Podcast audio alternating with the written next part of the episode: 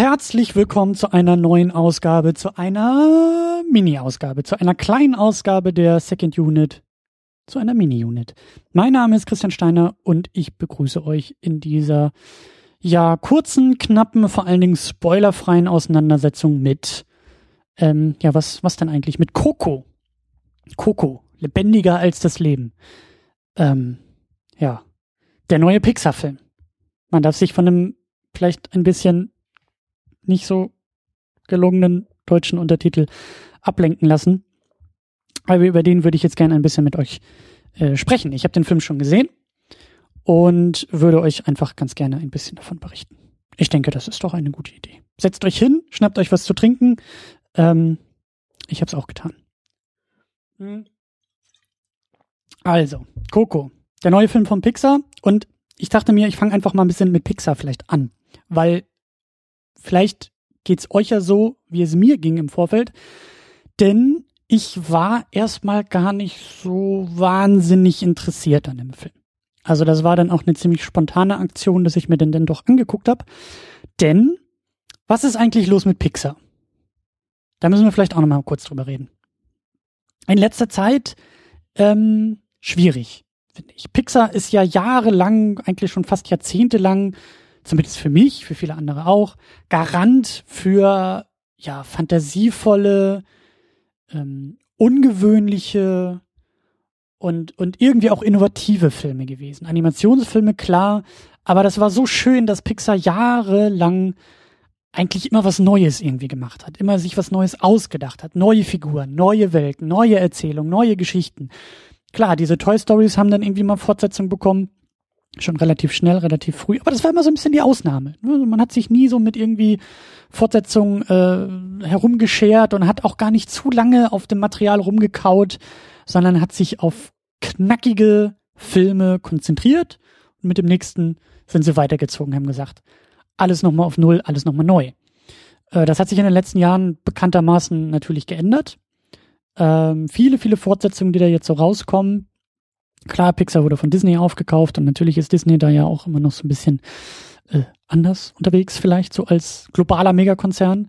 Und es scheint sich so eine neue mh, hm, Regelung herauszukristallisieren. Irgendwie so Taktung kommt vielleicht nicht immer hin, aber oft ist es ja so, es gibt eine Fortsetzung, dann gibt es einen Originalfilm. Dann kommt wieder eine Fortsetzung, dann dürfen sie wieder was Neues machen. Dann kommt wieder eine Fortsetzung und wieder was Neues. Und was hatten wir zuletzt? Ich glaube, wir hatten zuletzt, was war denn das? War das Cars? Cars ist auch voll an mir vorbeigezogen. Findet Dori alles jetzt auch nicht so die Knaller-Dinger.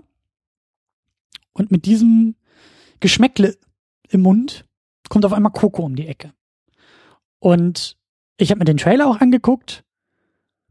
Und klar, neuer Pixar-Film und vor allen Dingen auch komplett neuer Pixar-Film. Das äh, interessiert mich. Aber ich muss sagen, der Trailer war jetzt auch nicht unbedingt bahnbrechend. Da ist ein Junge, und der Junge hat große Träume und der hat einen süßen kleinen Hund, der ein bisschen äh, bedeppert aussieht. Und dann zieht er los auf eine große Heldenreise. Ist jetzt auch nicht unbedingt ähm, bahnbrechend oder so. Und ich muss auch dazu sagen, also einer meiner absoluten Lieblingsfilme von Pixar ist Inside Out. Ähm, gerade, also klar, der macht alles richtig, was ein Pixar-Film machen muss. Tränendrüse ohne Ende.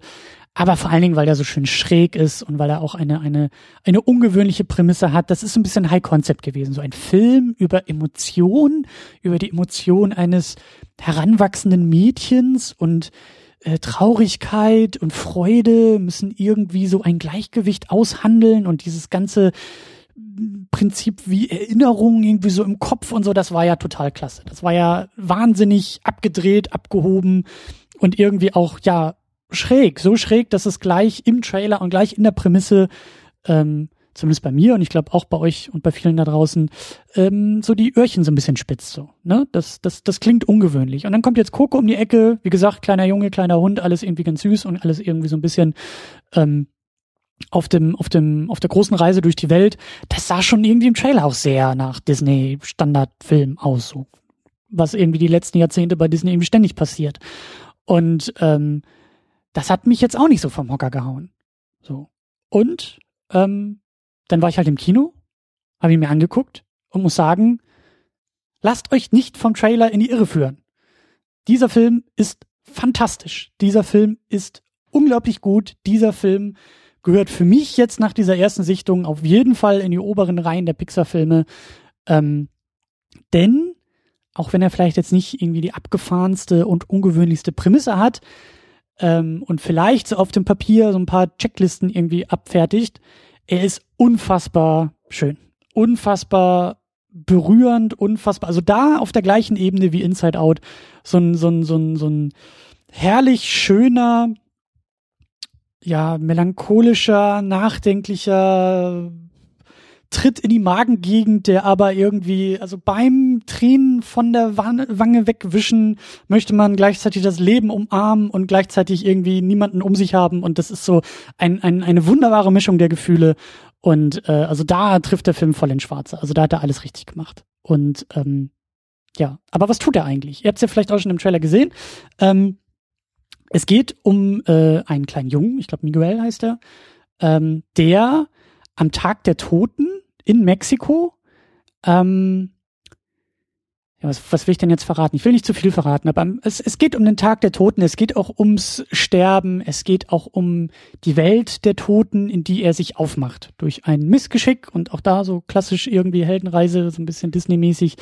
Ähm, ne, äh, gelangt er irgendwie in diese Welt und muss da halt so ein paar Dinge tun und lernt natürlich eine Menge über sich und über das Leben und so weiter und so fort. Aber das ist alles gar nicht so sehr ähm, das Wichtige oder das, das, das Herausragende an dem Film. Ich meine, wie jeder Pixar-Film ist das Ding einfach äh, auch wahnsinnig bildgewaltig, was, was Farben angeht, was so äh, Settings angeht, Szenarien angeht, wie da wirklich mit, mit, mit Farben und, und, und Masse an Lichtern und gerade so dieser Tag der Toten, Dia de Muertos wird da wirklich schön inszeniert und, und, und also da ist es ein, der Film ist eine Wonne fürs Auge, aber welcher Pixar-Film ist es nicht?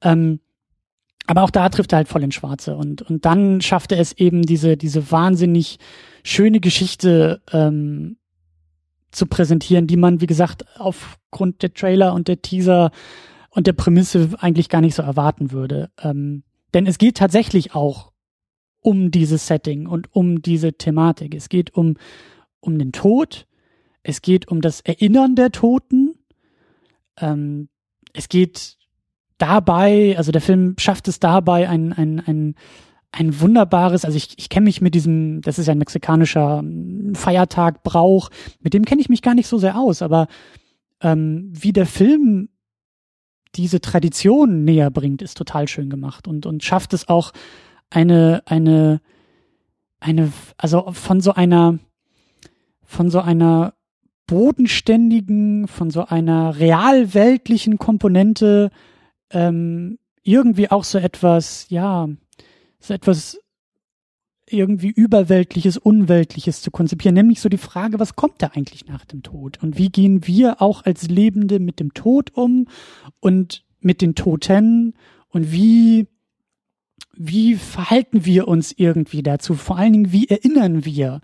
Und was könnte vielleicht und das ist das Schöne, das ist ein, ein, ein, ein wunderbarer Pixar- und Kinderfilm, wie der es schafft, ja diese diesseitigen Dinge wie eben Sterben, Tod und Erinnern in so etwas Jenseitiges auch zu übertragen. Und da kommt halt so die Fantasie ins Spiel und da kommen so diese wunderbaren ähm, Ideen und Vorstellungen, wie vielleicht auch die Toten erinnert werden wollen und wie so dieses Totenreich auch Erinnerung braucht. Und ähm, das schafft der Film einfach, einfach ganz fantastisch, ähm, uns zu zeigen und damit natürlich äh, so gerade uns Erwachsene äh, oder, oder ältere Generationen, glaube ich, auch extrem zu berühren. Also ich war es zumindest, der Kinosaal auch.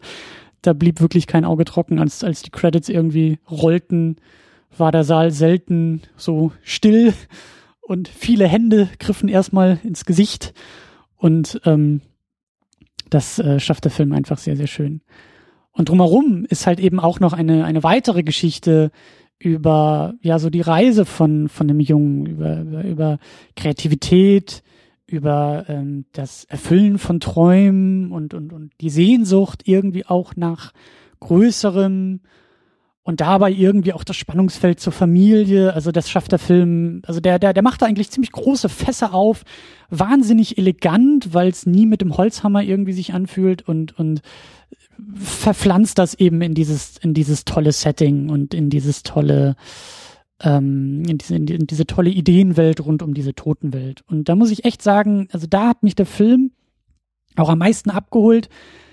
Und, und da denke ich, also das, das hat mich auch im, äh, am stärksten berührt, da denke ich immer noch drüber nach, wie der Film es schafft, über Kultur, nämlich diesen Brauch, diesen Tag der Toten, diese, diese Zeremonien, die da gemacht werden, der, der äh, Bemalung und dann das Aufstellen von, von Erinnerungsgaben oder, oder, oder ähm, Gegenständen, Mementos, die an die Toten erinnern und dann gibt's dann halt so ein kleines Bildchen dazu und das da kaut der Film auch sehr, sehr stark drauf rum, warum das vielleicht auch ähm, nötig ist, so zu zelebrieren und so zu feiern und was hinter diesen Bräuchen und so vielleicht auch steckt und wie das im Reich der Toten irgendwie dann hineinwirkt und ähm, da, da, da, da, also da hat mich der Film wahnsinnig abgeholt, wie er es schafft, so ein, ein kulturelles, ein, ein, einen kulturellen Brauch und eben auch diese, diese mexikanische Eigenart von Kultur, dieses ähm, mexikanische Fest, was da halt so stark verankert ist, dass es in die Welt hinausstrahlt. Jeder von uns hat vielleicht schon mal was davon gehört oder kennt irgendwie was davon. Aus dem letzten James Bond Film war das ja auch als Setting äh, für eine für eine Actionsequenz äh, gemacht und und wir kommen ja irgendwie auch in dieser globalisierten Welt immer mehr auch in kulturelle Bräuche ähm, kleinerer Gegenden in Anführungszeichen. Mexiko jetzt vielleicht als kleinere Gegend so definiert. Und das nimmt der Film und schafft es aus dieser in Anführungszeichen kleinen Perspektive, dieser kulturellen mexikanischen Eigenart, etwas über die, über, über die Welt, über die gesamte Welt auszusagen, über uns als Menschen, über unsere menschlichen Bedürfnisse und Ängste und Wünsche und Hoffnungen und eben den Umgang mit dem Tod und, und, und das begeistert mich. Das fasziniert mich ungemein, dass der Film es eben schafft, aus dieser Perspektive in die große Perspektive zu, zu transformieren und uns, egal wo man sitzt auf der Welt, egal wer diesen Film guckt, wir müssen niemals dieses äh, Fest, diesen Tag der Toten selber gefeiert haben. Wir müssen ihn nicht kennen. Wir müssen, wir, wir brauchen gar keinen Bezug dazu. Und trotzdem schafft es der Film, uns diesen Brauch näher zu bringen und so universell näher zu bringen, dass der, dass der Sinn ergibt und dass der etwas Wunderschönes ist und dass der, ähm, also losgelöst von diesem konkreten, von dieser Verankerung in der mexikanischen Kultur, einfach überall Sinn ergibt und überall irgendwie auch resoniert. Und das, das finde ich, das finde ich äh, wahnsinnig stark. Und das hätte ich überhaupt nicht gedacht, dass das dass, dass sich Pixar so einer, so einem, einem Komplex irgendwie annähert und vor allen Dingen auch, dass das bei Disney irgendwie möglich ist. Also, dass, dass, ich meine, Disney ist ein, ein, ein globales, ähm, nicht nur Unternehmen, aber auch ein, ein, ein, ein globales, Disney ist eine globale Sprache, eine, eine, eine, Mickey Mouse funktioniert überall auf der Welt und, und die ganze Welt kennt Mickey Mouse. Und Disney hat auch so einen universellen Anspruch in den Geschichten und in der Präsentation und in dem Selbstbild. Und das aber mit so einer kulturellen Verankerung äh, erzählen zu wollen, das äh, hat mich wirklich umgehauen. Und da, da, ähm, also Hut ab, dass das überhaupt versucht wurde, dass es so gut funktioniert. Ich hoffe auch, da kann ich nicht viel zu sagen, dass das auch ähm, kulturell ähm, wie sagt man, appropriate, also ähm, angemessen ist, ähm, dass da jetzt nicht irgendwie, ähm, also müssen wir gucken, wie der Film auch noch, auch noch rezipiert wird. Das jetzt vielleicht, äh, also die große Gefahr ist natürlich, dass jetzt irgendwie Mexiko sagt, ey, Disney, also die Art und Weise, wie ihr da jetzt irgendwie unsere Kultur versucht zu erzählen, das geht ja mal gar nicht klar. Ähm, auch aus dem Hause Disney, Moana, nicht Pixar, aber Disney Animation hat ja mit Moana oder Vajana oder wie auch immer der jetzt irgendwo heißt, aber ihr wisst, was ich meine, dieser Film über hawaiianische Kultur, da haben sie teilweise auch ein bisschen auf den Sack gekriegt, ähm, dass das wohl so ein bisschen schräg und schief war, wie sie da gewisse ähm, äh, Götter irgendwie dargestellt haben. Und ich hoffe, dass das jetzt hier nicht so ein so ein, ein, ein, ein, eine, eine Kritik aus Mexiko gibt, sondern ich hoffe, dass Disney und Pixar da wirklich sensibel genug mit umgegangen sind, dass dieser kulturelle Brauch auch ähm, angemessen und angebracht uns näher gebracht wird. Und ähm, ich hoffe es. Ich hoffe es sehr, dass da jetzt nicht noch irgendwelche Fettnäpfchen auftauchen, von denen ich als kleiner äh, dober Junge hier in Berlin ja gar keine Ahnung habe. Ähm, weil sonst müsste ich da auch wieder ein bisschen was von meinem großen, großen Lob zurücknehmen. Aber da bin ich gespannt, wie der Film eben weiter rezipiert wird. Und ähm, ja, also äh, summa summarum, äh, geht ins Kino, guckt euch diesen Film an. Ähm, äh, wie bei jedem Film erwartet nicht zu viel, weil ähm, umso mehr kann er euch überraschen und, und äh, begeistern, aber ähm, verpasst ihn nicht. Das ist wirklich ein Film, ähm, den ihr gucken solltet, weil ich glaube schon, dass der, wie gesagt, zumindest bei mir jetzt nicht so groß auf dem Radar war. Ich weiß auch nicht, ob jetzt der in Europa, in Deutschland vielleicht durch diese durch diesen mexikanischen Brauch vielleicht ein bisschen schwieriger auch zu vermarkten ist. Ich meine, der Name ist sehr leer. Coco kann alles und nichts sein. Der Untertitel ist auch sehr platt im Deutschen. Und wie gesagt, dann sieht der Trailer eher so nach so einer klassischen Disney-Geschichte von vor 20 Jahren aus. Und ähm, lasst euch da nicht in die Irre führen. Also äh, schnappt euch den Film, ähm, gerade jetzt auch so in dieser baldigen Weihnachtszeit, die da auf uns zukommt und dieses eher familiäre Besinnen, da passt der Film echt wahnsinnig gut rein. Und nehmt ein paar Taschentücher mit, äh, macht euch äh, auf, auf, auf, ja, macht euch drauf gefasst, dass ihr Taschentücher braucht. Und ähm, ja, also mal gucken. Ich äh, hoffe, ich kann ihn noch mal gucken. Ich, ich habe richtig Bock, den jetzt noch mal im Kino zu gucken. Der hat mir so gut gefallen. Und ähm, schöner Film. Wirklich, wirklich schön. Und wenn Pixar auf dieser Ebene, auf dieser Welle, auf diesem, auf dieser Leistung äh, mit ihren Originalideen weitermacht, dann äh, umso mehr umso besser, umso gerne. Bitte, bitte, weiter so. So. Speaking of weiter so, wir können äh, weiter so quatschen und diskutieren. Ich bin gespannt, was ihr zu dem Film sagt. Ich bin gespannt, ob ihr in den Film reingeht, reingehen wollt. Ähm, lasst uns doch ein bisschen weiter drüber quatschen. Ne? Kennt ihr ja. Geht sowieso. Wie immer bei uns auf secondunit-podcast.de. Da ist sowieso in letzter Zeit eine Menge los. Ein paar Updates. Ähm, auch in Richtung Patreon. Patreon ist nochmal umgeändert worden. Ihr könnt das hier, diesen Podcast, diese ganzen weiteren Podcasts natürlich über Patreon weiterhin unterstützen. Klickt euch da gerne mal durch, schaut euch das gerne mal an und lasst Kommentare oder den einen oder anderen Dollar bei Patreon da. Ich freue mich drauf und ähm, sage Tschüss, bis zum nächsten Mal. Ahoi!